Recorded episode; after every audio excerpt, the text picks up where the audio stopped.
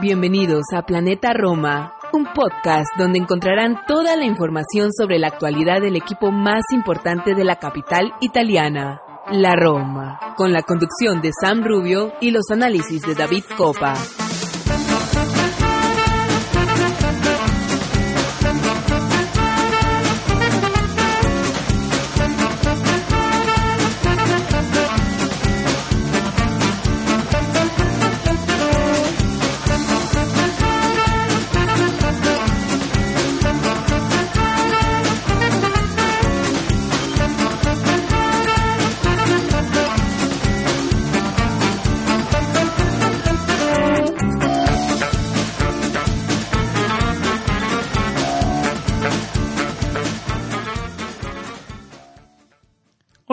Tifosi y alorosi, y bienvenidos a una nueva edición de Planeta Roma Podcast, episodio 166 para ser exactos. Estamos de regreso con ustedes detrás de los micrófonos después de siete u ocho días desde nuestro último episodio. Y vayan que ha- han pasado cosas. Eh, la inesperada derrota frente al Betis en el Olímpico y el triunfo sufrido que nos dejó un sabor de boca medio amargo. Creo que podemos estar de acuerdo el romanismo, que bueno, al final de cuentas podemos decir tres puntos son tres puntos, pero nos dejó un sabor de boca medio amargo. Una Roma que no viene de un momento muy dulce, ¿no? Nuestro último episodio había sido después de la gran victoria frente al Inter. Esta Roma, esta Roma viene de arriba, altos y bajos, de altos y bajos este equipo de Muriño. Le doy la bienvenida a todos los que nos escuchan, a todos los que nos apoyan, a todos nuestros Patreons. Estamos hoy con David Copa, nuestro compañero de Mil Batallas. Vamos a debatir la actualidad de nuestro equipo, qué es lo que está pasando, eh, si se acumulan las lesiones, eh, se acumulan los partidos, porque el fútbol no para hasta, hasta unas cuantas semanas más, hasta el comienzo del Mundial en noviembre. Eh, llegan las críticas también a Tiago Pinto. Eh, se escuchan las últimas horas después de haber dicho que eh, habíamos tenido un verano excelente con contrataciones, con ventas, más que aceptable lo de Tiago Pinto. Después de unos resultados, como lo decías, de altos y bajos, eh, se empiezan a escuchar las críticas de, hacia el director deportivo de la Roma. ¿Qué puede pasar de aquí al Mundial con la falta eh, de jugadores, con las lesiones, con la falta de forma del equipo, un Tammy Abraham que no encuentra el fondo del arco, eh, Mourinho lo banqueó, entró Velotti, no nos da soluciones, muchísimo para debatir en este episodio con David, así que nada, vamos a una pausa y ya regresamos.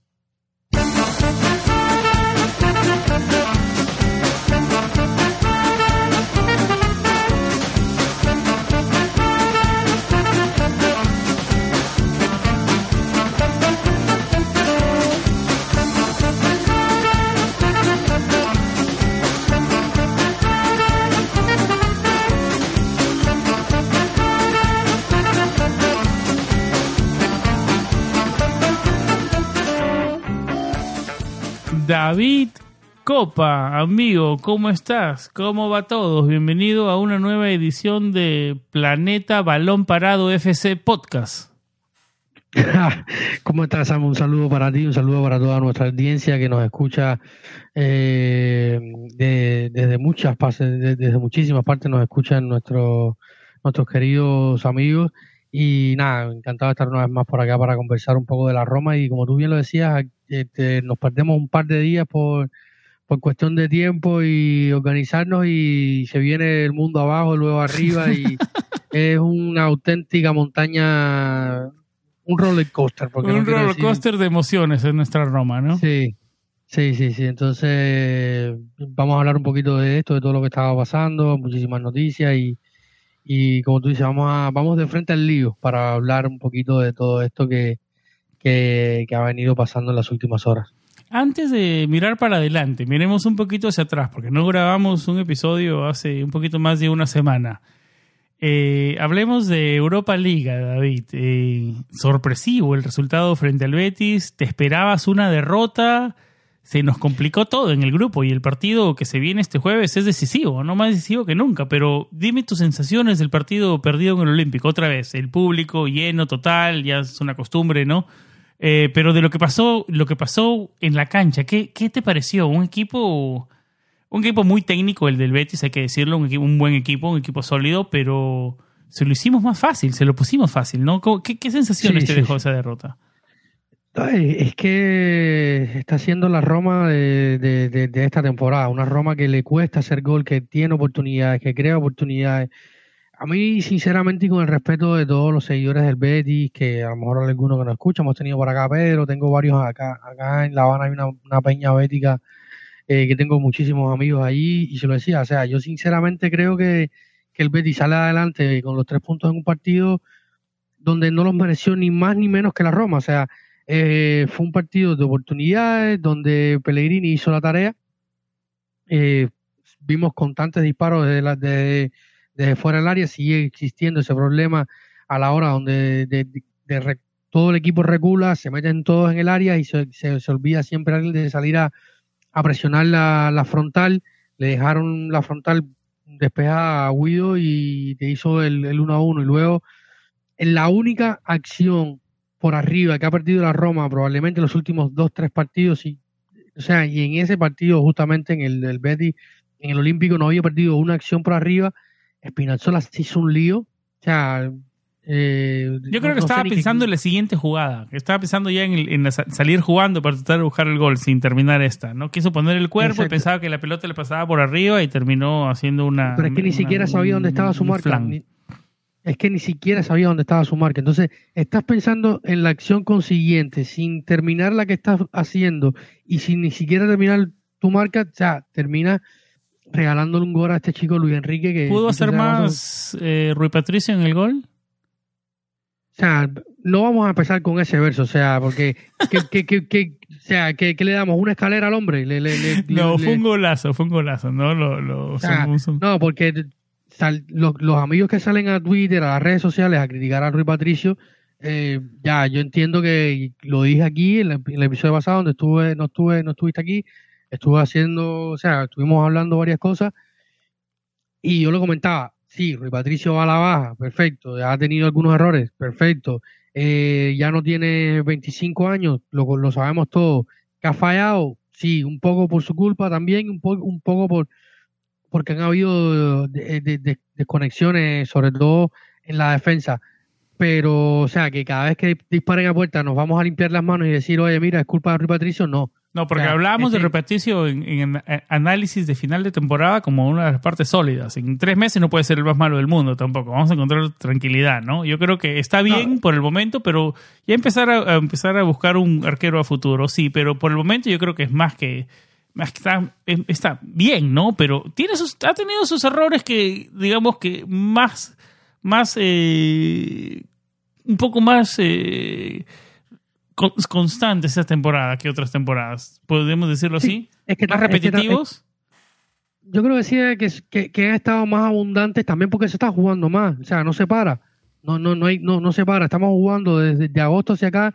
No se para. Antes habían eh, un poquito más de espacio entre los partidos, o sea, están más espaciados, no sé, una cierta tranquilidad, eh, algo que, está, que estábamos habituados todos, o sea, un calendario de una forma estructurada y tal, que se había visto alterado un poco en las últimas temporadas con el tema del COVID, pero ahora se está jugando, ahora es un maratón contra el tiempo. De aquí a noviembre, o sea, eh, la Roma juega este jueves, después juega el lunes, gracias a Dios a la liga nos ponen nos ha puesto partido los lunes esta temporada, si no estuviéramos todos, la mitad del equipo ingresados en, un hospital en Roma. Luego juegas el lunes, juegas el, eh, el domingo contra el Napoli y después tienes otra vez que viajar a Helsinki para después viajar a, a, al Veneto, a, a, Veneto, al norte italiano para jugar con el Venteo y luego recibes al Lugo Orez el jueves para el, para el domingo otra vez. O sea, no, no para, no para. Para después del domingo del derby tienes que jugar el miércoles 9 de noviembre contra Sassuolo en Rayo Emilia para luego volver a casa a cerrar el 13 de noviembre contra el Torino. O sea, quedan eh, nueve partidos de Serie A más otros tres de, o sea, contando Real Betis, eh, Helsinki y Ludo Goretz. Eh, es un maratón, o sea, ha sido un auténtico maratón. Y, de esto hemos hablado, o sea, yo creo que la cantidad, por suerte, Rui Patricio eh, no ha estado jugando eh, con Fernando Santos en la selección portuguesa, ya ha ido perdiendo un poco la titularidad, porque también Fernando Santos sabe que a futuro ya Rui no te puede ofrecer mucho más en cuanto a ciclos mundialistas, de Eurocopa y tal, y, lo, y lo lógico es que, en la previa de un torneo grande le vayas dando oportunidad a otros jóvenes que vienen detrás para que ocupen ese relevo. Ha sido un portero importantísimo dentro de la selección portuguesa, donde ha estado presente en los títulos más importantes, sea la, la Copa, la, la Eurocopa, la, la Nation League, eh, o sea, ha sido un portero histórico y, y, a nivel de selección se le puede entender, ah, que han habido algún un par de errores, sí, lo han habido, eh, pero no podemos decir cada vez que salga un tiro al arco, ah, no, es culpa de Rui Patricio. No, señor, no, no puede ser. O sea, el, gol de, de, Luis Enrique, de este muchacho, el partido contra Roma en el Olímpico, o sea, yo creo que es todo de y luego que se deja tirar, se dejan, eh, creo que es Rodri, que quien centra desde uno de los del costado izquierdo, eh, también eh, no, no hubo mucha presión ahí. Entonces, volviendo globalmente al partido, o sea, a mí me, parece que la Roma deja vivo al Betis y luego el Betis con poco o nada te termina el partido, o sea, una, una acción aislada, porque el segundo tiempo del Betis, el Betis no salió a buscar el partido, no salió a presionarte, no hubo una presión agobiante, no, no, no, no, no dejaron vías de escape, no es que, o sea, no hubiese, no, no fue un, no fue que, el rival te arrolló. Entonces yo creo que eso es lo que más sienta mal y que la Roma sigue teniendo oportunidades y no las concreta sea, sea quien sea, sea Tami, sea porque hemos leemos comentarios de no, Tami, no, porque si el otro, no, porque si, es, un, es un tema general. Pero hablamos, hablamos de eso hace unas semanas, David, y, y, hablamos de un problema estructural y tú me decías, bueno, ya se va a abrir el arco. Siguen las semanas y el arco no se sigue abriendo. Pero es que eh, por estructura la Roma sigue creando, o sea, no, no hay un tema de que, bueno, dice, mira, la táctica de Mourinho es tan rágana y tan mala y que todo se hace tan mal que, no, que, la bola no llega, a los, no, no, se, no se dan tres pases y no se llega al arco. O sea, si eso fuera, yo te digo, está bien, es un problema de estructura, pero no puede, no puede ser que un problema de estructura no te lleve a concretar el gol. O sea, porque eh, la, la, la, jugada de, de, de Saniolo los otros días, un pase espectacular eh, contra el Betty, eh, o contra el Leche, creo que fue, un partido contra el Leche de, fin de semana, que también fue un desastre en cuanto a oportunidad. Suerte que lo ganamos. Otro, otra, una temporada. ¿Cuándo fue la última vez, David, que no nos metieron, que mantenemos el arco en cero en, la en Serie A? Lo tenemos que remontar eh, hasta el 30 de agosto frente al Monza, por la cuarta fecha. O sea, no solamente estoy hablando de, de, de, ofensiva, estamos hablando de un problema estructural en defensivamente también. Nos hacen goles en casi todos los partidos.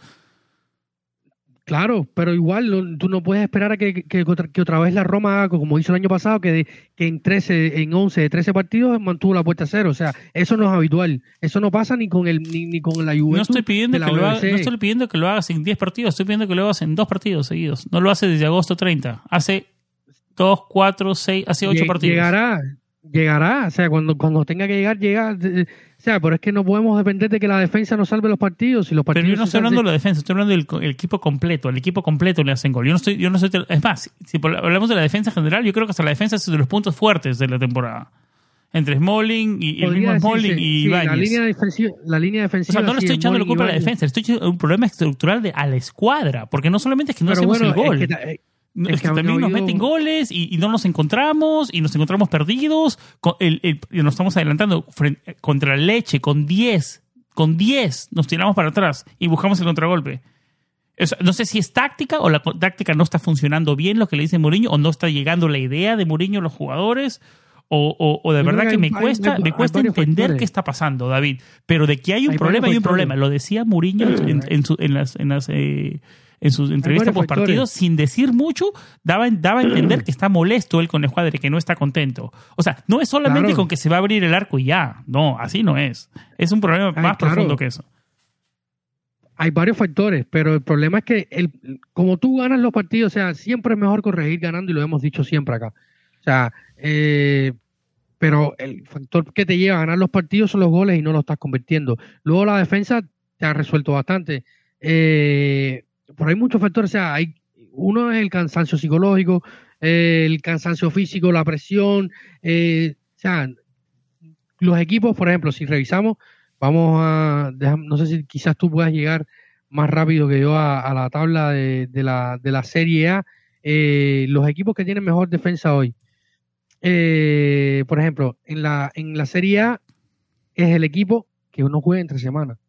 Y también ha cambiado su modo de... Los que- los- de su- los- el equipo que tiene los menos goles en contra esa temporada. Atalanta, Atalanta. Lazio y Juventus. Con Lazio ha, ha- ha tenido... No, Inter. Y a ver, a ver, perdón. Atalanta. Inter, tiene, Lazio. Inter, Inter tiene 14 goles en contra. O sea, Inter tiene 14 gon- goles Sí, en sí, no, contra. Atalanta y Lazio. Atalanta y Lazio. El Milan, que era un equipo de una defensa... Tiene nueve en inexpugnable, contra. estamos a la misma altura que la Roma. O sea, eh, el curro de tener que jugar fines de semana, fin, jueves y domingo, jueves, domingo, lunes, jueves, domingo, o sea, es muy cansado, es, es extenuante. O sea, yo, mm, la, la lesión de Shelik, los otros días contra el Betis, mm, o sea, hay un golpe, el pisotón de de, De. Mancho que, que, que, o sea, son cosas que pasan, son algo fortuito, pero no dejo de pensar también de que por, de que venía a jugar más de 200 minutos o no sé, o sea, casi 200 minutos en dos partidos que eran insulsos en la selección, un partido contra contra Islas Feroe de visitante en las Islas Feroe, un partido que además pierde Turquía y luego en casa con Luxemburgo 90 minutos otra vez. Eh, claro, hay un, un fuerte pisotón, pero a lo mejor si estuviera más fresco, los músculos más relajados, a mí me da la impresión, o sea, tengo la... Fue un tengo tremendo planchazo, David, que creo que le, le dobló hasta la rodilla. Sí, sí, claro. Pero te digo, la sensación que me queda es que a lo mejor si, el, si, el, si, si Shelik tuviera los músculos más frescos, a lo mejor, a, a lo mejor eh, el, el final hubiera sido otro. Eh, luego Dybala se va a, a Miami, no juega, eh, está tres días, vuelve, entonces se mete tres días montado en un avión atra- a- atravesando el, el océano. Hay, hay muchas lesiones, o sea, hay muchas situaciones que, que están llevándote a, esto, ¿no? Y, y- y- o sea, yo creo que culpar una, buscar un- una, una razón, una única razón, me parece que, que no es posible. Me parece que hay varias, varias situaciones que están, eh, que se han juntado. Luego está también que hay varios jugadores que la temporada pasada estaban a un nivel importante y que esta temporada no han podido estar a un nivel Ahí quiero importante. entrar. Entremos a nombres individuales. ¿Por dónde quieres comenzar? Ah, vamos a ir de- desde el fondo hacia atrás. Yo creo que desde el fondo hacia atrás hemos estado bien, ¿no? Eh, Chris ha estado bien, Roger ha estado bien y, y, y Mancho ha estado también bien. O Mancho, sea, de, está- de los tres, de los tres, Mancho lo pongo tercero. Lo pongo a Smalling y Mancini. Sí, obviamente, obviamente. Mancho empezó la... Yo creo que estaba intentando cambiar un poco la forma de jugar, ¿no? Y recién hasta esta semana, es que esta última semana es que, que ha visto amonestaciones, la vio con el Inter, luego con el Betis y otra vez con el Leche, y en una semana hemos visto tres eh, sanciones para, para Mancini, o sea, tres tarjetas amarillas, algo que, que era ya a estas alturas la temporada pasada se había perdido un par de partidos. Yo creo que está intentando modificar un poco su, su forma de jugar, de enfrentar los, los rivales y tal, y yo creo quizás que esto lo ha llevado a, a que ha ido bajando, pero en los últimos partidos le he visto mucho más activo, mucho más eh, involucrado en, en varias situaciones de juego. Lo que te pasa es que Chris y Roger han estado muy Claro, altos, si, está, si está en este nivel Mancho como tu tercer mejor defensor, yo creo que estás bien. Con lo- tu- tus dos primeros están muy bien, ¿no? Exacto. Y luego en defensa está Viña que juega poco, eh, Kumbu que, que estuvo lesionado y recién volvió eh, a- al campo el fin de semana contra el Leche en el Olímpico. Eh, Shelly que lo venía haciendo bien, o sea, yo creo que Shelly era una de las notas positivas. O sea, de, de esa línea de cinco que separan los carrileros más un poco más adelante, Shelly lo venía haciendo muy bien. Se, venía al alza, yo creo que, que estaba ofreciendo cosas positivas, lástima la lesión. Viña, como decía, no, casi no juega. Eh, está Espina el Sola. Espina ah, tuvo los otros días un grandísimo pase. El gol del karma le, le- le puse yo acá. No sé si te da la impresión, David, perdón que te interrumpas, que Espina después de la lesión ha envejecido 10 años. No sé por qué me da esta impresión. Espero que A mí- regrese a su ritmo, ¿no? Espero. Yo siempre lo dije aquí, yo- los que nos escuchan lo, recordarán y también lo dije muchas veces en nuestros chat de Patreon. Dicho sea de paso, un saludo a todos nuestros nuestros Patreon, Ricky, Gabriel, Jorge, Irving, Cristian, Diego. Eh, con Diego tuvimos una charla buenísima porque maneja varios números muy buenos. Estuvimos hablando de los de los goles en contra de, de Rui Patricio. Tuvimos una charla buenísima los otros días ahí en el en el, en el nuestro eh, WhatsApp de, Patreon. Eh, En fin, a todos, un saludo a todos. Y, yo creo que, que, Sam, volviendo al tema de, de, Espina, yo creo que lo dije acá. O sea, a mí me parece que, que no va a volver a ver ese, esos 3, 4, 5 partidos que le vimos en la, en la Copa Europa con Italia. Yo creo que va a ser muy difícil que, replicar eso y, sostener eso en el tiempo para Spinazzola porque el contexto es diferente, psicológicamente es diferente, físicamente es diferente. Yo creo que va a ser muy, que muy, muy difícil que vamos a ver esa Spinazzola. Quisiera ver un Spinazzola más, más consistente y más eh, eh, resolutivo, por decirlo de, alguna manera. Pero yo creo que ese Spinazzola, por ejemplo, no lo vamos a volver a ver. Y ha ido poco a poco mejorando, tuvo una un, un gran acción de gol en el San Siro con el pase a, a Paulo, pero mm, todavía sí es, si, si lo que esperamos de, de Espina es eso, está bastante distante. Por el lado derecho regresa Rick Carsdorp, ¿no? Está regresando a los entrenamientos. Sí, antes de lo previsto, ¿no? O sea, se hablaba de noviembre, se habló del derby, pero Ricky ha vuelto rápido. La operación en el centro privado, o sea, recordemos que los Freaking desde su llegada se desvincularon casi en su totalidad de, de ah, se me escapó el, Bill Stewart, no en su totalidad, pero dejaron de ser negocios completos. exactamente, casi en su totalidad, en su, totalidad. Se desvincularon de, de, Bill Stewart, donde estaba siempre el profesor Mariani, que era el cirujano que había que operó a Totti varias veces, Daniel y, y algunos, el propio Saniolo la primera vez lo operó, y fueron a Saint Maurice en, Suiza y ahí se están atendiendo los jugadores cuando se habla de temas de, operaciones y tal. Y eh, se operó Ricky allá y ha vuelto muy rápido. No esperaba, o sea, me llamó muchísimo. Pensé, sí, me encontré con la con las fotos, con esta, con la foto gallery que, publica la, el club en su web. Y cuando vi a Ricky en los entrenamientos grupales, dije, wow, eh, quizás se equivocaron, ¿no? Serán fotos de, de otro momento, pero no. Eh, volvió Ricky en los entrenamientos y va a ser una, una buena solución para, para, para José Mourinho, que estaba improvisando con Zaleski por derecha, que quizás pueda seguir jugando por ahí. Eh, porque me gusta más por izquierda.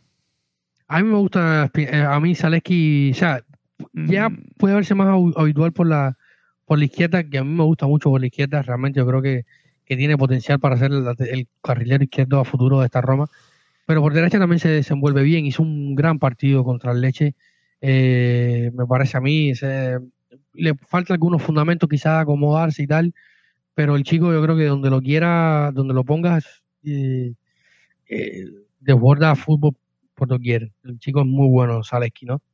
Y eso, y, otro de los puntos que ha influido también en el rendimiento del equipo es el propio Zaleski. Eh, antes, ya lo he comentado aquí, antes de empezar la temporada se lesiona, no puede empezar eh, a tope. O sea, han habido varios factores para que han influido en el juego de, de, la Roma, evidentemente. Eh, entremos, ya que estamos repasando la escuadra y yendo de atrás para adelante, el mediocampo, el tema, el tema caliente, no el tema muy, el que ya se ha hablado hasta el cansancio. El pan nuestro de cada día. El pan nuestro de cada día. El Matic, la conversación Matic, a Cristante no pueden jugar juntos, ¿no? Lo que se viene hablando eh, todo este temporada. ¿Qué análisis tienes de, del mediocampo? Yo creo que Brian Gistante, ya lo hemos dicho, ¿no? A ver, hasta el cansancio. Brian Gistante es buen jugador, Matis es buen jugador. Juntos tal vez no la vean. Hemos dejado muchos espacios, mucho espacio en el mediocampo para que los otros equipos rematen y, así nos has hecho gol, ¿no? Eh, dejando mucho espacio en el mediocampo. Pero ¿qué, le encuentras a eso?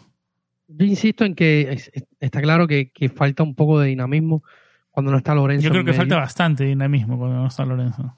Pero achacar, o sea, este error recurrente que comete la Roma de, de, meterse completa en el área, o sea, yo no podría decir que oh, es culpa de, de Brian y, y, y, Nemanja Matic, ¿no? Pero por eso regresamos, es, es, error estructural, error de que no le está llegando la idea, no están defendiendo bien ni atacando bien.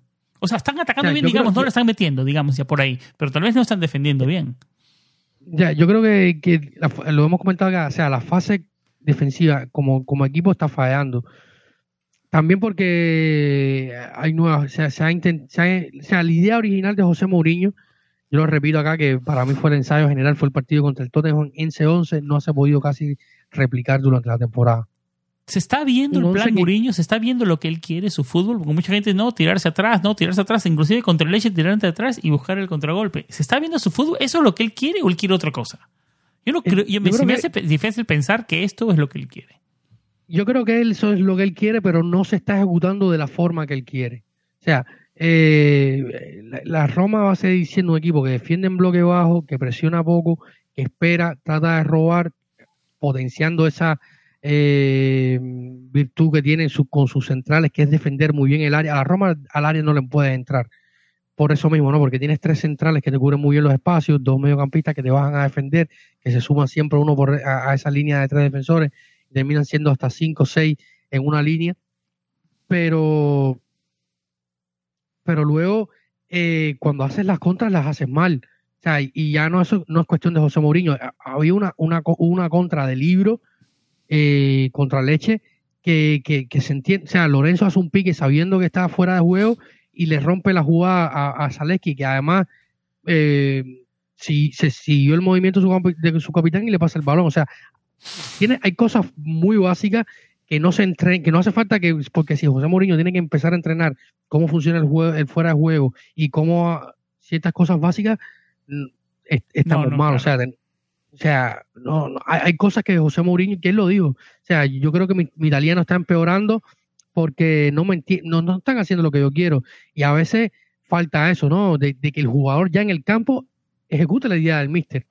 Podemos, hablar de Nicolo Saniolo como uno de esos jugadores, ejemplos de, los que dices tú que no está tomando las decisiones correctas. Te, da la sensación de que Nicolo hace la primera bien, esa, jugador, esa jugada de explosión. Yo creo que la está recuperando, esa de 1-2, salir de una marca y explotar.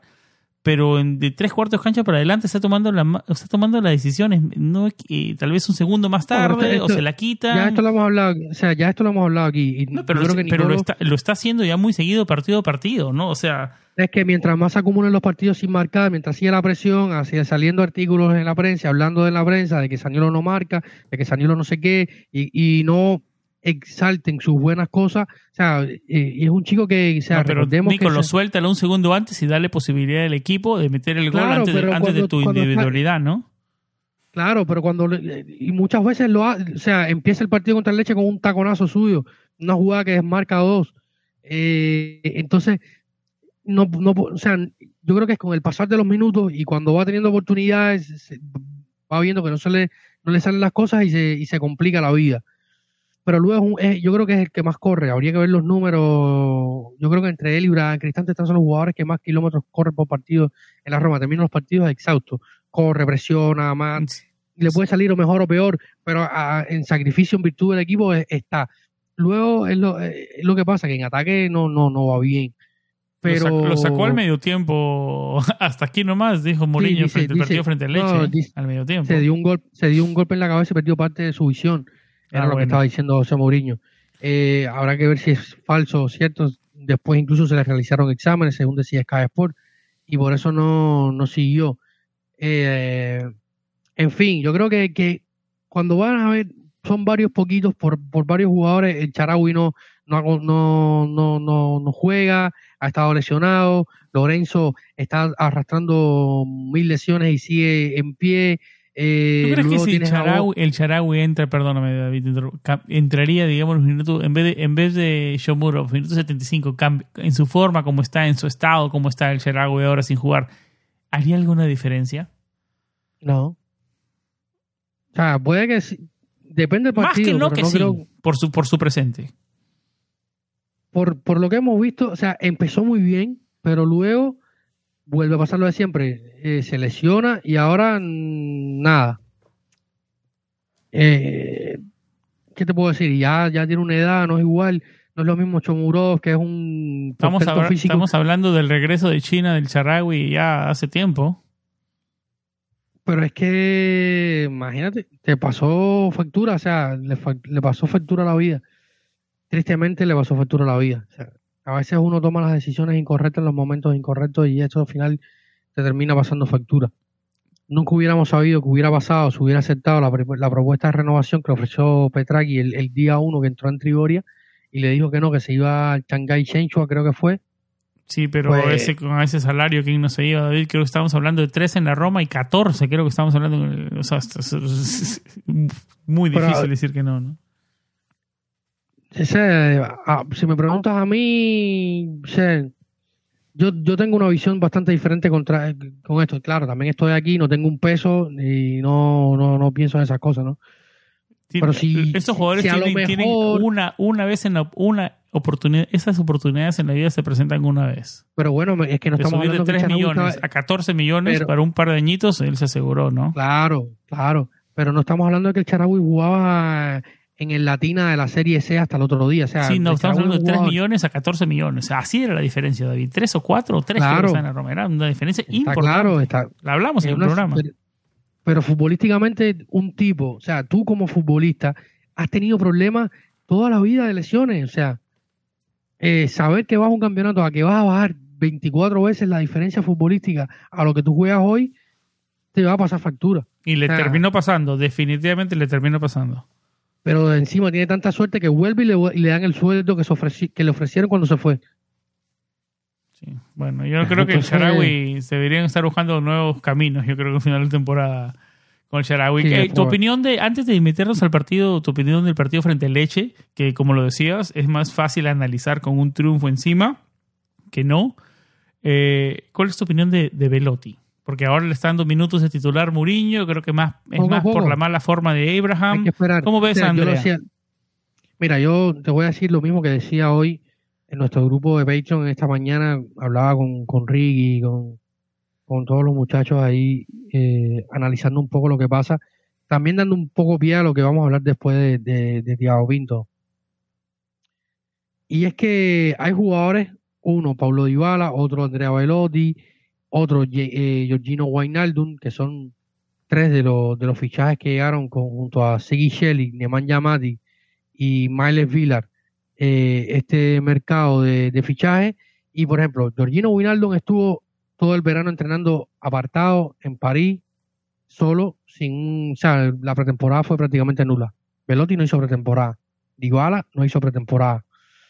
Eh, o sea, tienes tres jugadores muy importantes que no hacen pretemporada. Luego está el otro caso que es Madi Camara, que estuvo un- en un, un mes que sí estaba en el Olympiacos, pero luego pasó un mes y tanto sin jugar porque se ah, recordemos que él estaba sonando Saludos para quería Madi Camara, que es el primer jugador de la Roma que sigue nuestra cuenta de Instagram. crack, un crack Madi. Eh, realmente eh, sí ha sido el primer eh, el primer eh, futbolista oficialmente de la- del plantel de la Roma que ha comenzado a seguir a, a Planeta Roma en Instagram, así que no, no lo duden. Ya hemos tenido también otras otras pequeñas victorias en Instagram. Eh, Pablo Dybala no, no, no- nos compartió una historia, Ricky Carlos también. A cada rato miran nuestras La de Ricky publicaciones. fue esta semana, ¿no? Sí. Sí, sí, recién esta semana, cuando volvía, poníamos una, una foto suya en el entrenamiento y un, un buen tornado Carsdrop y nos las compartía en, su, en sus historias en, en Instagram. Eh, así que nada, si nos están escuchando, pueden pasarse por nuestro Instagram, planeta-roma, y si nos pueden encontrar, se le dan follow y agradecido.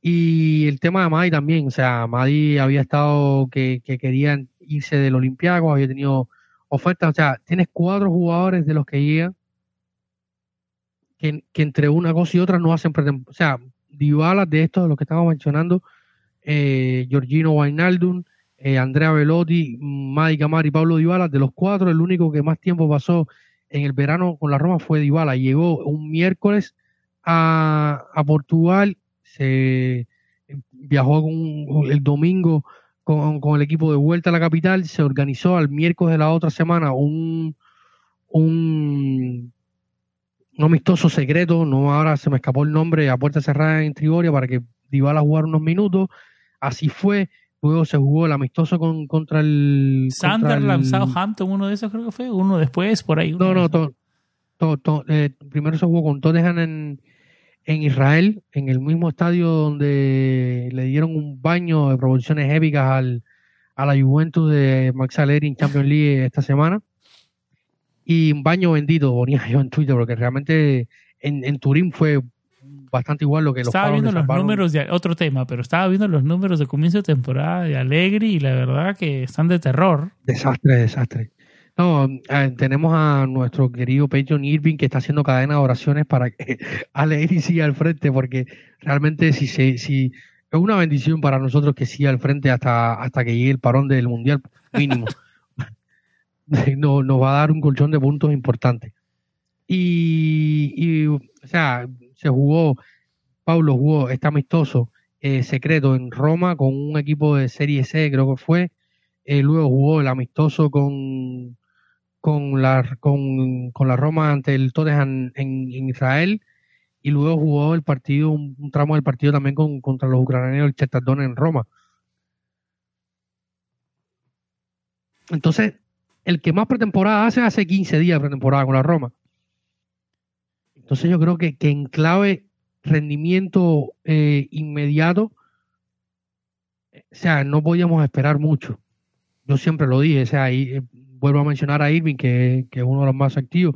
Me decía, oye, ¿por qué la tienes tomada con, con Velotti? Y o sea, es que Velotti viene una temporada compleja a nivel físico. La temporada pasada tuvo muchas lesiones con el Torino. Y esta temporada pasas dos tiempos, dos meses fuera, hay duda. Suerte que es un gran profesional y un gran trabajador. Y, y ahí está, ¿no? Está luchando y corriendo contra, contra el tiempo para estar en forma. Yo creo que, que si juntamos todos los factores, la segunda parte de la temporada tentativamente apunta a ser mucho mejor que la primera en cuanto a O en todo. teoría tener más la escuadra más completa, ¿no? Que por ahí, por ahí comienzas bien. Ahí ya comienzas mejor. Exactamente. O sea, debes tener, a, debes tener a Gini, en teoría. Chelik vuelve, Ricky vuelve, que no había empezado tampoco bien el, el- la temporada. ¿Cómo hace Eh, Mourinho, David? Podemos hablar que estamos mirando ya de- del mundial, después del mundial de enero para adelante, podemos vernos con mejores ojos, tal vez, digamos, pues, a futuro. ¿Qué Sí. hace Mourinho para revertir la dinámica negativa ahora? No, Para ahora ser puntual, porque- la negativa de cara a puerta, para meterla. Ahora es difícil porque encima de todo esto pierdes a Dybala. Que, dicho sea de Y paso, un la Dybala que se quedaría sin mundial perde- perdería la motivación de regresar el otro año. O sea, hay muchos más factores de los, de los superficiales, ¿no? Estamos, estamos grabando este episodio antes de que salga la segunda resonancia magnética. Estaba prevista para, para el martes, no se hizo. Eh, este episodio lo estamos grabando de martes hacia miércoles, eh, 11 de, de- de octubre. Y estamos esperando Casi los resultados 12 de la segunda ya. resonancia. Sí, casi 12. O sea, estamos de, de la, de la noche del, del 11 hacia, hacia la madrugada del 12. Estamos grabando este episodio. Ángelo Mañante, periodista de Sky, que fue el primero que dio la noticia, se habló de cuatro a ocho semanas luego de, la de los primeros exámenes. Se está esperando una segunda resonancia magnética en, el, en la, en el- los cuádriceps de la pierna izquierda de Paulo Dybala, eh, a la espera de que baje un poco más la hinchazón para tener tiempos exactos de lo que podría ser la lesión. eh, y en el mejor de los casos sería entre 25 y 30 días lo que supondría la posibilidad de que estuviera en el derby contra la Lazio, al menos en el banquillo. Dicho sea de paso, el, el- la Lazio es uno Vamos de a sus ver si él lo quiere preferidos. jugar también, ¿no? Esperan tener el, el mundial a, a 10 Claro. días, a dos semanas, ¿no? Claro, pero yo me imagino que a lo mejor quisiera ver unos minutos para llegar con algo de ritmo, para que Scaloni lo vea, no sé. Pero lo que, lo que hace falta es que no cortarle de tajo las esperanzas al Mundial, porque sí creo que sería un golpe serio para, para, para Dybala. Sería un golpe Y muy para la serio. Roma post-mundial y su motivación. Sí. todo, ¿no? Tendría, no, yo creo que ya para la Roma postmundial eh, es- otro es el tema, ¿no? Porque se buscarán otras motivaciones, se buscarán otros incentivos, se buscará. Mourinho sabe de esto mejor que, que nadie en el mundo. Yo creo Pero que ahora, ahora hay ahora algo- enfocarnos en cerrar bien el año, ¿no? Claro, ahora yo creo que está enfocarse en eso y esperar que, que Dybala esté. Y a, ma- y a partir de, de la lesión de Dybala, ¿cómo Dybala, cómo plantea José Mourinho un, un esquema sin Dybala, que es el hombre que te venía sacando los partidos adelante? ¿Qué vas a hacer? ¿Es ¿no? viable un Eh, doble punta, David, con Abraham y Velotti, sabiendo que nos meten goles todos los partidos, sabiendo que la- el problema no es la defensa en sí, es el, el sistema defensivo del equipo en general, ¿no? ¿Es, es viable un doble punta, un, digamos Velotti y Yo Abraham? creo que por, para ciertas circunstancias podría hacerlo, porque estamos hablando de dos delanteros muy sacrificados, bastante sacrificados. Yo creo que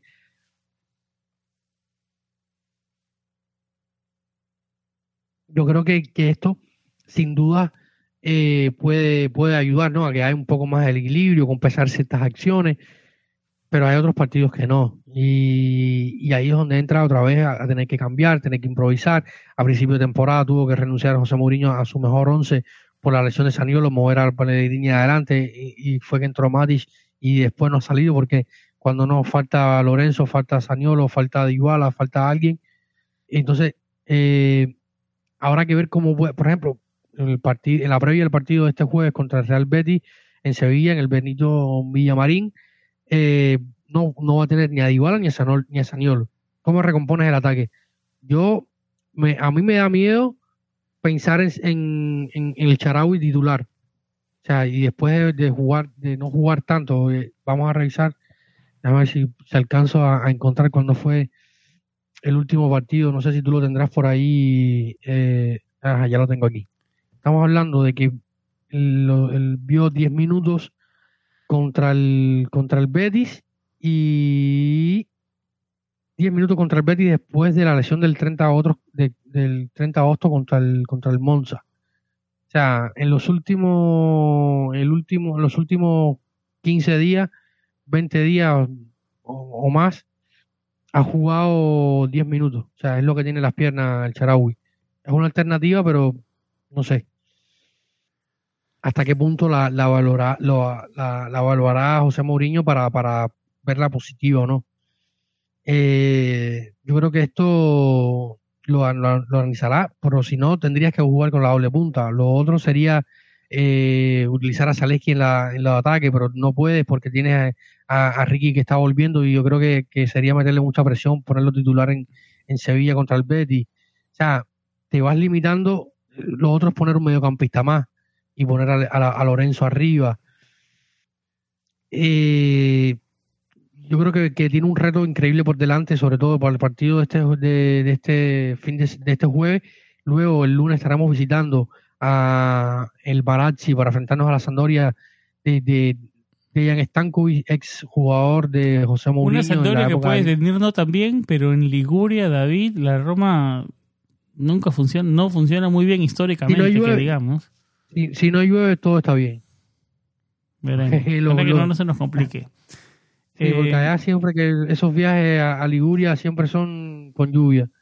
Increíble. Sí, sí, Antes de meternos, David, y tocar el tema de Tiago Pinto y las críticas, eh, hablemos un poquito del partido del jueves, eh, complicado. Ese, te, hago la pregunta completa, porque estamos complicados en la Europa Liga, ¿no? Tenemos que sacar puntos en, o en España o en Finlandia para ganar en Ludogorets y tener una chance de clasificar hasta segundos. Ni siquiera el primer puesto se ve lejano, ¿no? Eh, eh, eh, sería una, ¿lo ves con malos ojos una eliminación de, la Europa Liga? Lo que yo quiero, si, si me van a eliminar de la Europa Liga, elimíname completo, no me mandes a la conference. Dámelo, dame, dame enfocarme en la Serie A y, tal vez la Copa Italia, pero si me mandas a la Conference, bueno, prefiero seguir en Europa Liga, ¿no? O sea, ahí sí sería, un, sería un downgrade fuera importante. ¿Cómo, cómo, cómo tú ves eso de, seguir peleando en la Europa League o estar eliminados, enfocarnos en Serie A, enfocarnos en cuarto puesto que el retornar a Champions, que es lo que de, de verdad importa?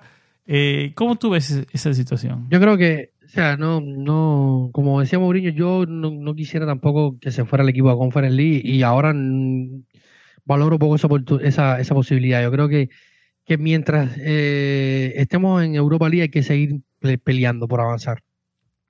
Porque, partido trascendental el jueves, entonces, para esas aspiraciones, digamos. Hay, ese partido hay que salir con puntos de ahí.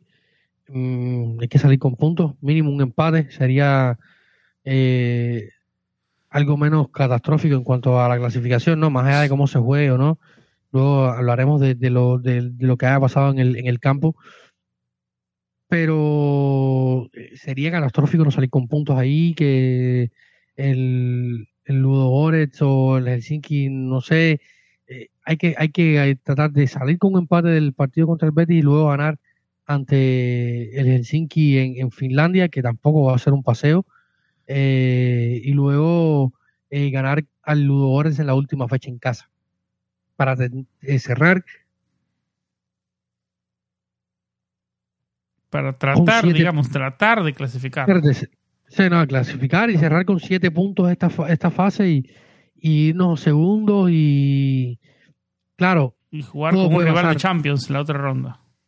Claro, todo puede, todo, todo puede pasar. Igual la Roma le gana al Betis y luego el Betis se enreda.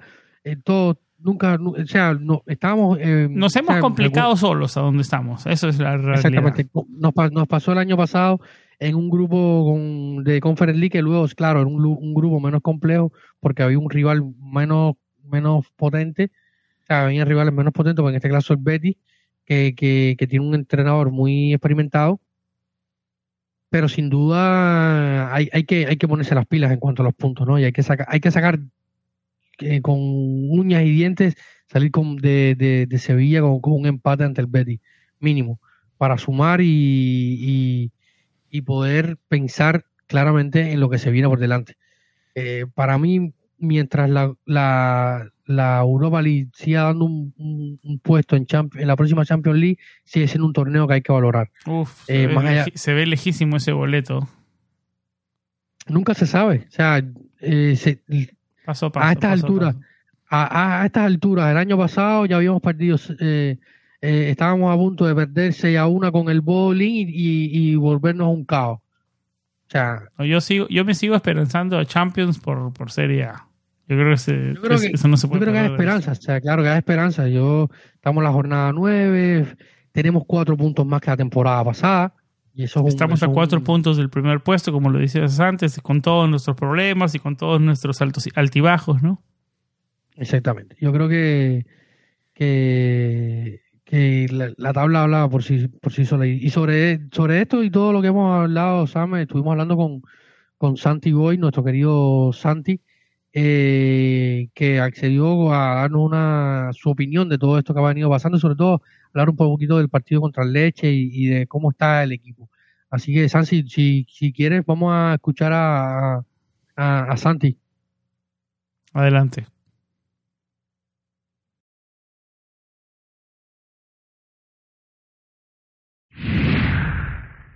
Hola a todos y a todas, soy Santi Boys, estoy encantado de estar eh, nuevamente con, vosotros en Planeta Roma en esta resaca del partido ante el Leche que yo creo que realmente es positivo. En el primer tiempo vimos a una Roma agresiva, intensa y muy propositiva, bastante distinta a la que habitualmente nos eh, deja este equipo de, de Mourinho. Una defensa muy alta, plantada en el centro del campo, con las bandas muy bien abiertas fijando laterales y con muchísima presencia de las anticipaciones, las presiones y las recuperaciones en el centro del campo y más allá de él. ¿Y por qué digo esto? Porque a mí me llama mucho la atención y creo que es muy positivo contar con este tipo de perfiles como es el del Gallo Velotti. Cristante fue el que más presiones hizo en todo el partido, son un total de 16 por 15 de Pellegrini y 15 de Velotti, cerrando el cuarteto Saleski con 11. Y además creo que coinciden en las mejores versiones individuales de las que pudimos ver en este partido. Dybala, además en el centro del campo, en esa línea de tres cuartos, hizo 25 pases de 25, un 100% con lo complicado que es en la demarcación que, que el argentino ocupa. Un 89% de acierto en el pase para Cristante, que comparado con el 62% de Pellegrini, nos habla también muy, muy a favor de, las funciones de Cristante y de lo valioso que es para este equipo. Los dos, tanto el ex Atalanta Bergamo como el capitano, hicieron seis pases en progresión, solo superado por Ibáñez, que hizo ocho pases verticales hacia adelante. Y además, en este nivel, en esta faceta que el defensa argentino viene destacando, ayer volvió a rendir a muy, muy buen nivel.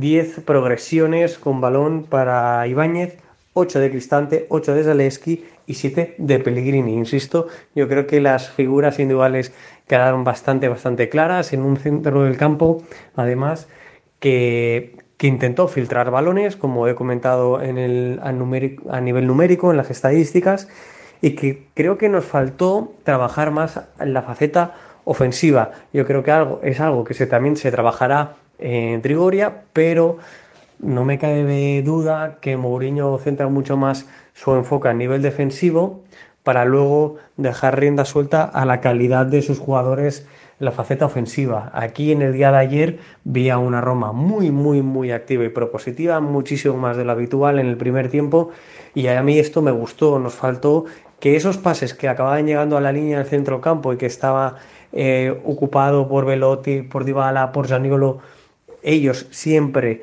fluyendo entre la línea defensiva y la línea del centro del campo del Leche, que supieran girarse, que tuvieran la habilidad para tocar de, de primeras y activar a un tercer hombre desde el centro del campo cortando en diagonal hacia el área de, Falcone. Y, un poquito más de ese estilo, ¿no? No tan a nivel individual, a ver con qué nos sorprenden, con qué habilidad, con qué golpe de magia, sino algo más trabajado respecto al rival. Y yo creo que esta es eh, lo que se debe empezar a trabajar más en, Trigoria, o al menos lo que me gustaría empezar a ver en otros eh, partidos. Y aquí vamos a echar de menos a Dybala. En este momento aún no se conoce el alcance de la lesión, en el momento en el que yo os estoy enviando este, este nota de audio, pero sin duda el argentino se va a echar en falta ese jugador que más participa en los goles de, de la Roma, sea por asistencia o sea por la propia anotación, pero que además como os he comentado en respecto al partido contra el Leche, es un jugador absolutamente diferencial, con un índice de acierto en el pase brutal, que sabe filtrar pases, que busca portería rival y que atrae muchos rivales y por lo tanto libera a otros compañeros suyos de cara a portería en esa búsqueda que, insisto, creo que es más que necesaria con la calidad que atesora este equipo y con la falta de confianza que al final evidenció este, se evidenció en este equipo en la faceta ofensiva, que es lo que nos deja peor sabor de boca. El equipo se espesó muchísimo, en el segundo tiempo bajó la línea defensiva, la altura de la línea defensiva y en global del equipo se estiró demasiado, empezó a tirar de presiones individuales y, aquí lo, no es que sufriera demasiado la Roma, es más, yo creo que logró sacar más de su campo al Leche y, se generó sus propias ocasiones. El problema es que no las marcó y algunas fueron muy claras, algunas incluso groseras. Entonces yo creo que es una cuestión de confianza y que el equipo recupere ese ánimo, labrarse buenas oportunidades, trabajar las defensas rivales y conseguir que poco a poco los Velotti, Abraham, Daniolo, etcétera, vean portería con mayor facilidad. No es un problema defensivo, es un problema ofensivo el que tiene el equipo, lo sabemos de sobra, y además en este caso se enfrentaba a una muy buena defensa de los cinco últimos del campeonato es la mejor de todas ellas y sus estadísticas defensivas están al nivel de muchos otros equipos que están más adelante. Incluso han encajado menos goles que el Inter. Nada, chicos y chicas, Forza Roma y nos espera un partido en Sevilla el jueves contra el Betis que esperemos eh, obtener un muy buen resultado. Hasta entonces. Muchísimas gracias, Santi. Dicho sea de paso, Santi va, va a hacer el viaje a, va a estar allá como enviada especial de Planeta Roma. Eh, vas a ir a ver el partido, va a estar allá, así que vamos a tener de primera mano actualización de lo que va a estar pasando en el Benito Villamarín este próximo jueves. Muchísimas gracias, Santi. Un capo, Santi. Mil gracias por participar siempre. Un placer tenerte. Siempre está ahí a la orden para dar una mano a este humilde a este humilde programa. Que recuerden que si quieren aportar un poco a la comunidad, hacer un parte más activa, eh, ayudar a que Planeta Roma sea un poco más, se autosustente, eh, simplemente tienen que o descargar la aplicación de Patreon en su dispositivo móvil o simplemente entrar en su navegador, escribir eh, patreon.com slash planeta Roma y allí se encontrarán con nuestro espacio donde hay diferentes eh, formas de suscripción, o sea, hay tres, tres categorías donde puedes suscribirte. Dos categorías. Dos categorías, perdón, dos categorías donde puedes suscribirte, acceder a nuestro grupo de Patreon, recibir contenido extra, y, nada, recuerden que, siempre es un placer y que siempre además está lo importante cábala. Bueno, si, yo siempre lo digo, si no quieren estar mucho tiempo, pero se viene partido importante, por favor, contra Nápoles, si alguien quiere hacer ser, ser el voluntario, ah, tenemos regalos también a los que se unen, regalamos eh, bibliografía, notas, eh, en cuanto también eh, videos y libros. muchas cosas lo estoy tratando de seducirlo, además de nuestros queridos debates y humor que siempre nunca falta en nuestro grupo de WhatsApp. Eh, porque por lo menos uno el partido antes del partido contra Napoli y otro en el partido ante eh, la Lazio para que la cábala del nuevo Patreon se active y tenga cobertura para poder solventar esos partidos, nunca está de más. Cada vez, que, cada vez que hemos tenido un Patreon en día de partido, nunca hemos perdido. En la previa, nunca. Siempre que llega un, un, un Patreon nuevo antes de un partido, no se pierde. Increíble. Y no, no es cuento. O sea, tenemos estadísticas fidedignas que hacen. Eh, eh, que comprueba lo que decimos. Exactamente, exactamente. Eh, David, metámonos al tema. Antes de quiero cerrar el episodio hablando del estadio de la Roma, porque se, hubieron noticias últimamente y noticias concretas. Yo pensé que me, yo pensé que me iba a decir que quería hablar de Daniel Erochi. Oh, ese tema también lo quiero tocar. Es un tema, es un tema importante que, que salieron, eh, que comienza su carrera como entrenador, el Mister, el nuevo Mister, ¿no? Eh, hablemos, hablemos, hablemos, yo también, yo también, la verdad, lo, vimos, lo vimos debutar tú y yo y ahora lo vemos debutar como entrenador. La verdad que sí, la verdad que sí. Ahora hablemos de, de, Danielino y de y del estadio un poquito más adelante. Quiero ver tus opiniones y una pregunta concreta, porque tocamos este tema en la introducción y no quiero dejarlo pasar. Eh, han llegado críticas, están llegando críticas sobre hacia Tiago Pinto, que el mercado no era bueno, que los jugadores, que los, los hinchas de Muriño se, se cubren con que no, el equipo no es tan bueno. Sí, pero si el equipo no es tan bueno, el equipo de leche tampoco es tan bueno y mira cómo sufrimos. O sea, yo no creo que eso tampoco sea una buena defensa. Em, ¿Qué es tu opinión de Tiago Pinto y, de sus detractores ahora? Yo creo que lo explicaste bien, ¿no? Los jugadores que llegaron, llegaron tarde y pretemporada, pero eran jugadores de nombre, lo mejor que se pudo hacer en ese momento. Y, todos hablábamos muy bien de Thiago Pinto antes de comience la temporada. Y ahora yo no voy a cambiar mi narrativa. Yo creo que han pasado muchísimos factores que nos han traído a donde estamos. No sé cómo tú lo ves. Yo te respondo con una pregunta. yo te voy a decir una. O sea, si, si, si, si después de que Dybala hubiera ido a otro equipo y existe eh, o sea, se da a conocer el rumor de que la Roma estuvo cerca y no lo cerró y, y estuviera haciendo este principio de temporada extraordinario que ha estado haciendo a pesar de las molestias físicas y tal. Lo Que son algo que son es algo que siempre ha tenido él. O sea, no es que, que Dybala llegó a la Roma y se convirtió en un jugador que tiene problemas físicos. No, no, no. Es Dybala ha firmado con la Roma ah, el inicio el inicio de temporada que más minutos ha jugado desde que estaba en Palermo gracias a la gestión de José Mourinho. O sea, eh, e, eso hay que dejarlo claro. Pero si Dybala hace esto, eh, sabiendo, sabiendo nosotros que había la posibilidad de que Thiago Pinto lo, hubiera fichado a la Roma y no lo cerró. No, lo mataron. Yo creo que se queda con ese, con esa sombra todo su tiempo en Roma. Si, si, si, si después de esperar dos meses por fichar por la Roma, Andrea Velotti termina fichando por el Milan, eh, igual, lo incinera. Igual, claro. O sea, salir ahora. Es fácil hablar, con el periódico de lunes después con todas las lesiones y todos los factores. Está claro, ¿no? Yo creo que estamos de acuerdo en eso.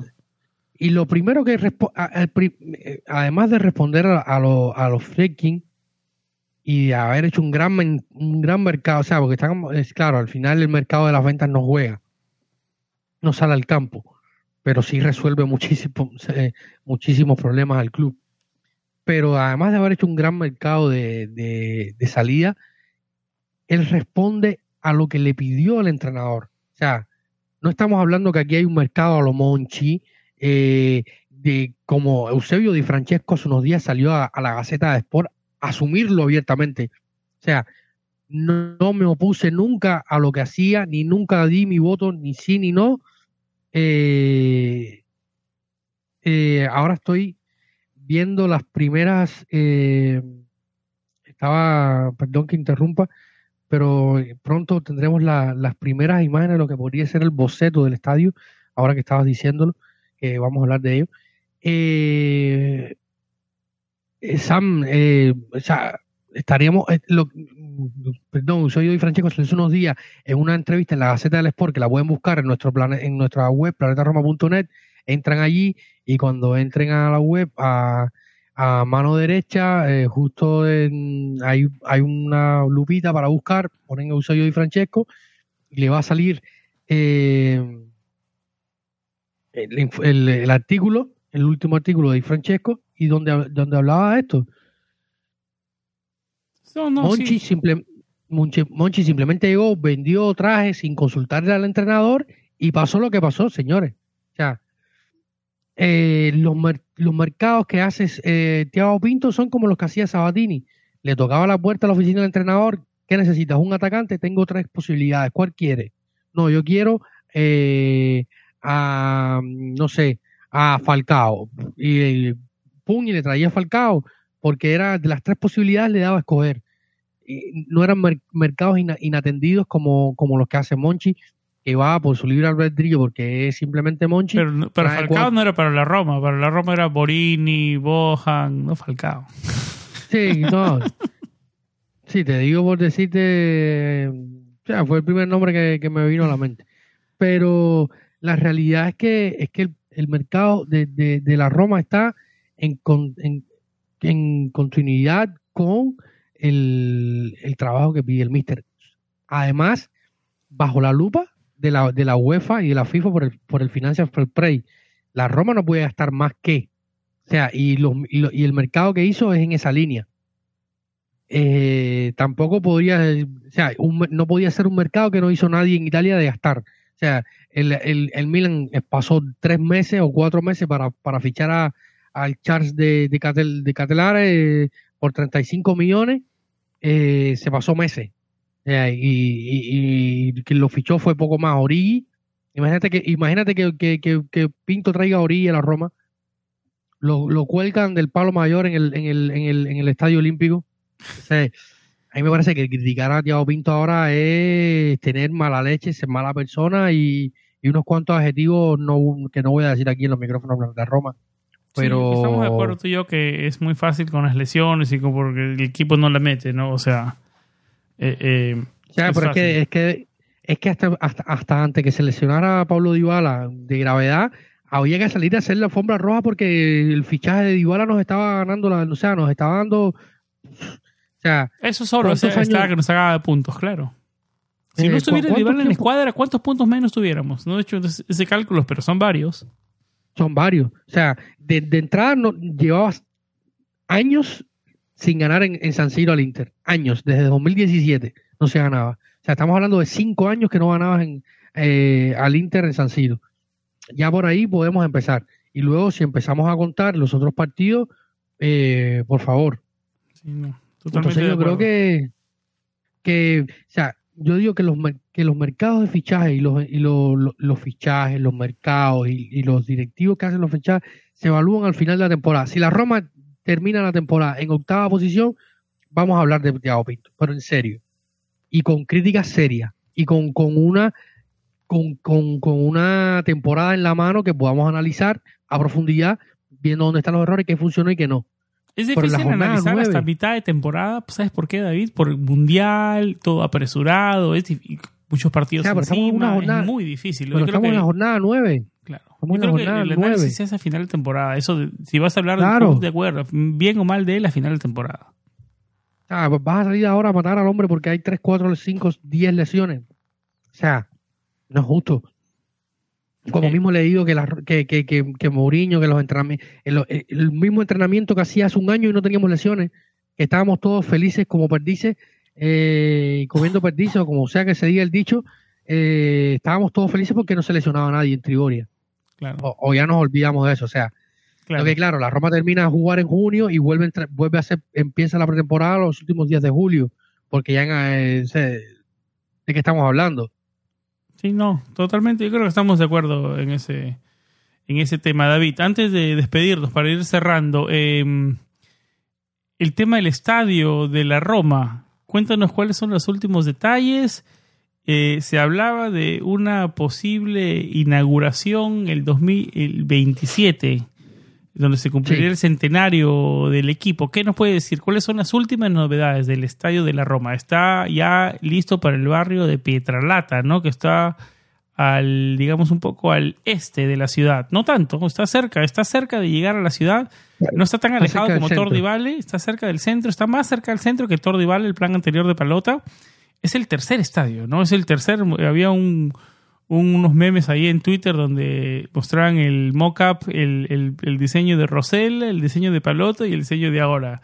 Y decían, espero que la tercera sea la vencida. Yo creo que si, si me tengo que quedar entre Rosella, Palota y los Fredkin. Yo la quiero muchísimo a Rosela y hay mucho sentimiento ahí con el club y su padre y todo. Pero si estamos hablando de gente de negocio y, quién, a quién le pongo mi dinero para que construya el estadio, a pesar de toda la burocracia, la burocracia italiana, son los Fredkin, ¿no? No sé si estás de acuerdo. No, le mando un riñón. Si hace falta un riñón para construir el estadio, que cuenten con el mío, se lo envío sin, sin problema. Es que eh, tienes que guardar el, riñón para el crematorio, David. No te olvides que vas a tener tus cenizas en el estadio. No, este, este, estadio por suerte no tiene volatorio. Tendrá canchas, tendrá canchas de pádel. O sea, de hecho, eh, la exclusiva de hoy está de este, estamos, perdón, ah, ya estamos miércoles 12 de octubre. Lo van a ver en breve en, toda la web, incluida nuestra página. La da el diario El Romanista, eh, el estadio de la Roma. Las primeras imágenes del estadio de, de la Roma del boceto Recordemos que el, diseño original, lo preguntaba nuestro querido Gabriel Amadeo, otro de nuestros Patreon, cómo será. Eh, algunos pedían que fuera como el Olímpico, otros que fuera un poco más aquí, más allá.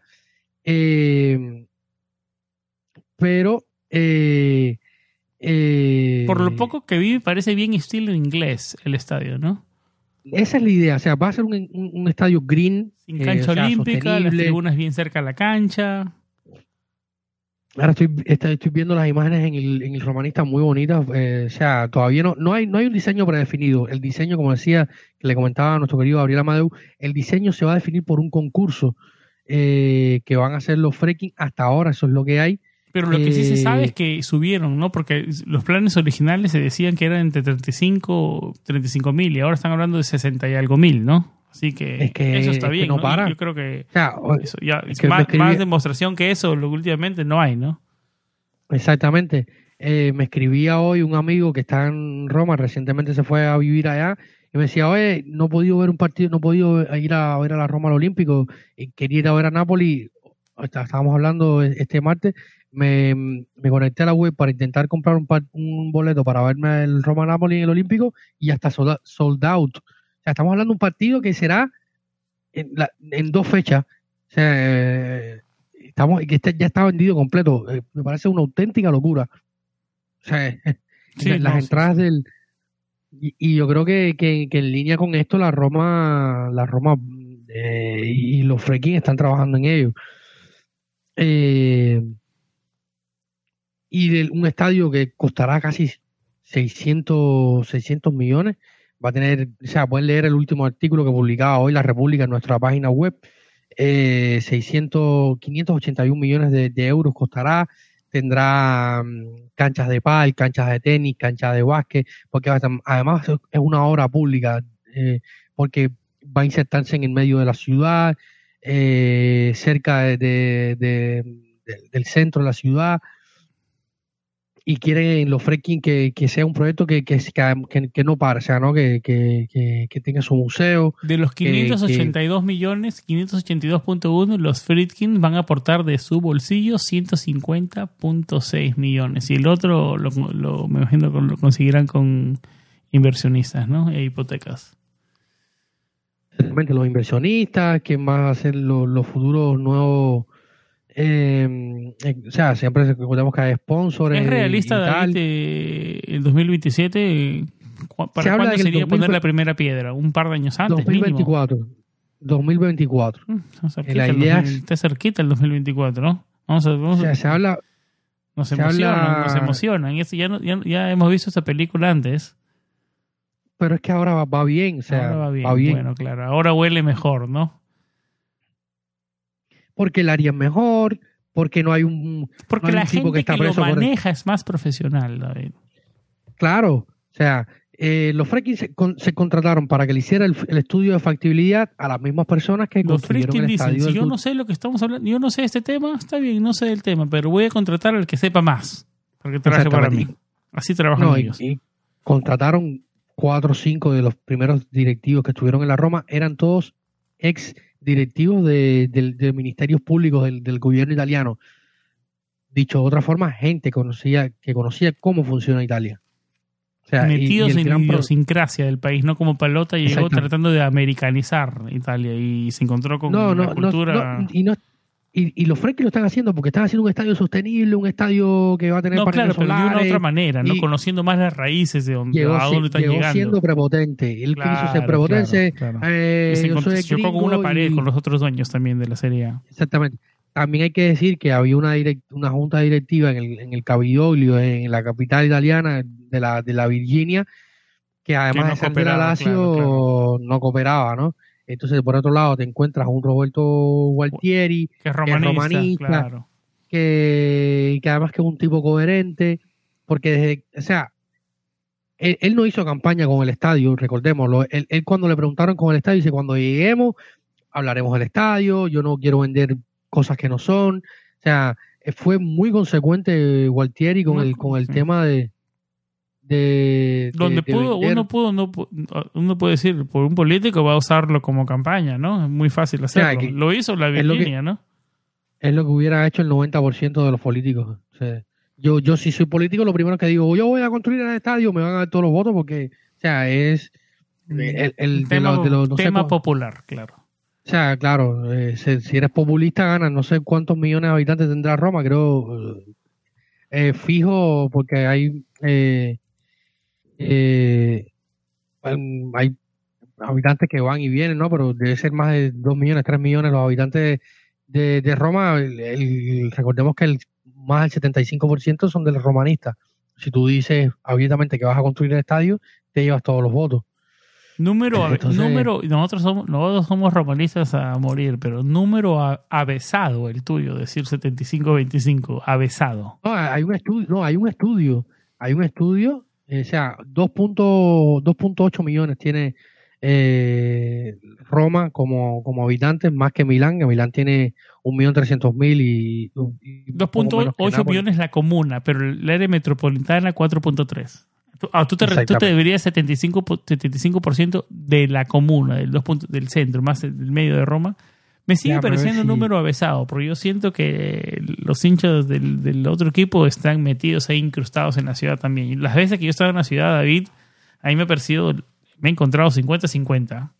Eh, tal vez un poco más en la Roma, pero no 75-25. Pero, a ver, eh, tal vez, bueno, si, los, si, lo, si lo dices tú como dato, no tengo por qué no creerte, ¿no? Acá, te voy a, fue un estudio que no es popular, no es popular lo que estoy diciendo, pero es lo, que, tengo acá, Tengo acá un, tengo, tengo acá el, el, artículo que lo pueden buscar en nuestra web. Se titula Los Yelorosi son mayoría en Roma. Eh, un hincha del Lazio por cada tres romanistas en la capital italiana. Fue un estudio que hizo el diario de la República con Marco Juric, un periodista que también colabora con Sky Sport, con Di Marcio. Eh, y se lo puedo, o sea, es un estudio que hicieron. Lo voy a poner en, eh, los, en las notas del episodio para por favor, una referencia. Exactamente. Filippo eh, profesor de Geografía y Economía de la Facultad de la, de la, Universidad de Roma, de la Sapienza, y Gabriele Pinto, un estudiante de. Me estás callando con hechos. Exactamente, un estudiante de, doctorado en el Departamento de Ciencias Sociales y Economía de la, Universidad Romana, hicieron este estudio, ¿no? Y para no leerlo completamente, lo pueden leer, está eh, muy bien explicado el tema, hay un gran artículo. Yo siempre, cuando me encuentro con un, con un glacial en Twitter que me dice tres cosas, le pongo este artículo y me voy y lo dejo hablando solo, ¿no? eh, en el, dice, en el municipio de Roma la, la, proporción entre romanistas y laciales es aproximadamente de 3 a 1, mientras que si extendemos el rango de observación de toda la, a, toda la región de la, de la región del Lazio, eh, la, proporción es más baja. Por cada, por cada hincha de la Lazio hay 2,3 hinchas de la Roma. En los municipios de Lazio eh, distintos de Roma, la proporción aún es más baja. Por, por cada hincha de la Lazio hay casi dos de la Roma. O sea, toda la, proporción. Somos mayoría, pero, pero, por bastante. están dichas las palabras del señor Copa, indiscutibles, irrefutables. Dice, en los barrios, en los barrios eh, relativamente más Rossi, la proporción llega de 335 hinchas romanistas por cada 100 de la noche. No, pero es que, ¿en, estamos hablando en qué barrios? Eso estamos hablando en, en Estacho, en Trastevere, claro, esos, ¿no? No, no, o sea, siempre está el Destiny Norte y Destiny Sud. Siempre hay, hay su. O sea, que el norte. Eh, sí, eh, son los, el norte y el sur. En, el norte es más de la Lazio, el sur es más de la Roma, en la ciudad propiamente hablando. Pero ya, los, se los invito a que lo lean, está muy, muy interesante. Que, que habla de todo esto y hay un mapa interactivo que está juntado de la geografía del tifo de, la, de romano, que ahí pueden ver cómo, cómo está ubicado eh, y cómo está proporcionado el tifo de la Roma.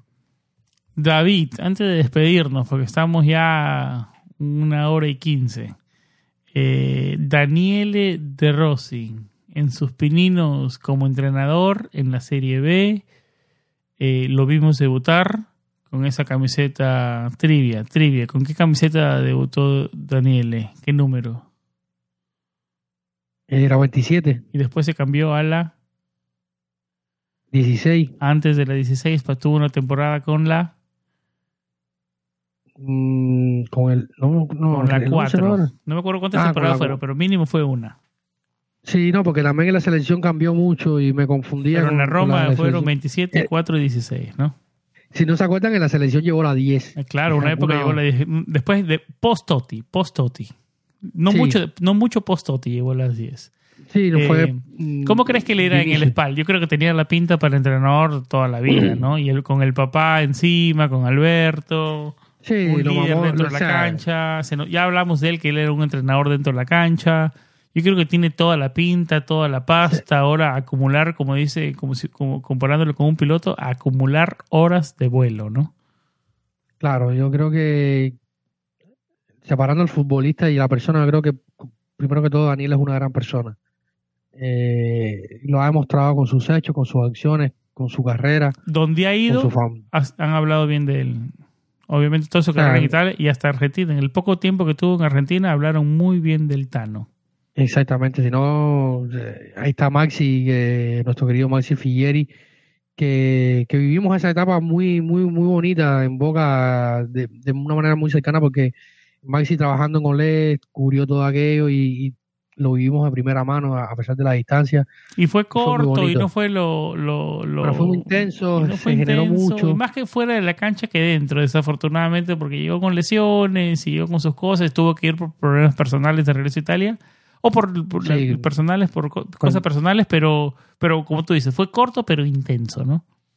Claro, y yo creo que Daniel es un, primero un gran, una gran persona, y, tú tienes que ser un tipo un poco como, como, como estos grandes cracks de los banquillos, Mourinho, eh, Guardiola, Jürgen Klopp, gente que aglutina, y gente que, que, que sabe comunicarse, y, y Daniel es un tipo muy querido por todo el mundo y además muy, muy profesional. Y yo creo que, le va a ir bien. Yo creo que la espalda, si vemos la, el equipo, no es eh, la espalda de Ferrara, donde se reencuentra con alguien que ya estuvo en la Roma, que es Joe Tacopina.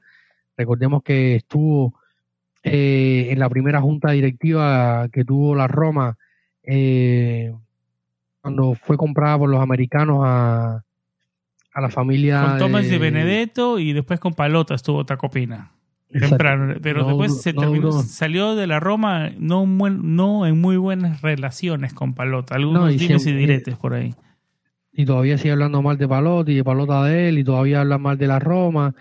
Eh, en fin.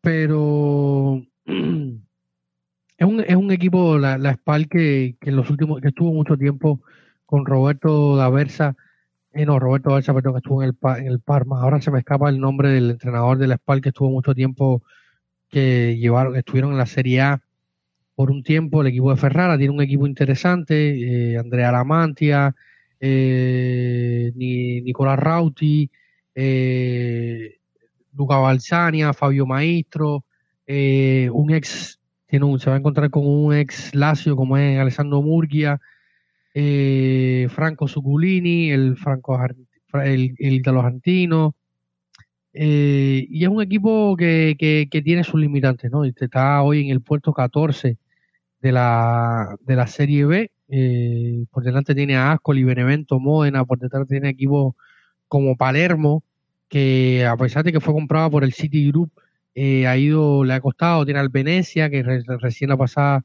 temporada estaba en la serie, en la serie A, el Chitadera de Mirko Antonucci. Tiene un equipo complicado, pero que eh, no, no, tiene mucha calidad, o sea, pero sí se le puede, le, le, puede impregnar sobre todo lo que es o lo que fue eh, Daniel como futbolista, yo creo que puede salir adelante, ¿no? Y esperemos que siga avanzando Estaremos echándole un ojo al espalda a partir de ahora. Creo que muchísimos romanistas. Sí, seguro. Seguro. Yo creo que uno más. Yo conmigo y si le gana el lleno a... por Copa, agárrate, agárrate. Sí, sí. Recordemos que la próxima semana en la fase, en estas fases previas de la Copa Italia, lleno y Spal se enfrentarán y el ganador enfrentará a la Roma eh, en el partido de octavo de final de Copa Italia en el Olímpico de Roma. O sea, yo, yo, le, voy un poquito al Genoa por razones que tú sabes, pero en esta sí le voy al espal con De Rossi porque sería, sería, sería raro, primero que todo. Es la primera palabra que voy a decir. Raro, tenerlo al otro Exactamente. El partido será el, próximo 18 de octubre en el Luis Ferrari de, de Génova el, el Genoa está muy bien en la, en la Serie B. Eh, Espero que regresen pronto, de verdad. Y los dueños, la verdad, están tratando, están metiéndole dinero al equipo para que, dinero y, tratando de acomodarlo y tratando de agregar esa cultura que tú dices, no sé si al nivel de los Friedkin, pero esa cultura de profesionalismo y de trabajo y de meter las, las personas apropiadas en el lugar apropiado, ¿no? Yo creo que eso, y, y lo sé de primera mano, lo sé de primera mano. Sí, sí, sí, yo, yo lo sé. Hay que recordar que uno de los de los inversores del, del Genoa es, eh, conjugaba, compartía raquetazos con, con nuestro querido Sam Rubio en las canchas de tenis de, de Miami cuando eran cuando eran más jóvenes y, y el Genoa el Genoa está sexto ha, caído unos puntos o sea hasta tres puntos de la de la Regina de de eh, Pipo que es un crack en la Serie B eh, tiene una reina que estaba fuera de los planes primera de la, de la, de la Serie B, con seis victorias, eh, 17 goles a favor, 3 goles en contra, eh, con un Bari que está igual viviendo grandes momentos en su vuelta a la Serie B, la Ternana de Lugarelli, otro gran goleador, o sea, tenemos grandes goleadores eh, siendo buenos entrenadores, Inzaghi, Simón, o sea, Simone no, Simone era un goleador de medio pelo. Pero. Pipo, Pipo era el goleador. Pipo, Pipo, Pipo, Pipo. Eh, luego estaba Fabio Grosso por ahí por el Frosinone con el quinto puesto. Eh, está bonita la Serie B, realmente. Estaba muy, muy, muy. Hace rato que no recordaba una Serie B tan, tan bonita. A ver si agregamos un segmento alrededor de la Serie B. Pero primero tenemos que agregar alrededor de la Serie A, así que. También. David, ¿algo más que agregar? Nos alargamos. No sé cuánto tiempo vamos. A ver, déjame revisar. Una hora y más de una hora y veinte. Eh, ¿Algo más antes de ir cerrando? Yo creo que hemos cubierto bastante información. Ha sido un, esperemos que haya sido un, episodio bastante ameno. Estaremos hablando por acá después del partido del jueves y en la previa del partido contra la Sandoria del próximo lunes en el Luis Ferrari o en el Marazzi, como prefiera llamarlo, eh, un reencuentro que supondrá este partido entre José Murillo y, José Mourinho y Dejan Stankovic. Murillo, estaba pensando en Jason Murillo, el central de la, de la, de la SAM no estará eh, en el partido de ese lunes. Esperemos que sea una fructífera visita a Sevilla ah, y que el equipo eh, saque el resultado positivo y sigamos en competencia. Ya que estamos metidos, sigamos en competencia en Europa, ¿no? Por aquí vamos cerrando este episodio. Eh, como lo decía David, regresamos a los micrófonos antes, después del partido en España y antes eh, del partido contra la Sandoria. Eh, siempre con vibras positivas.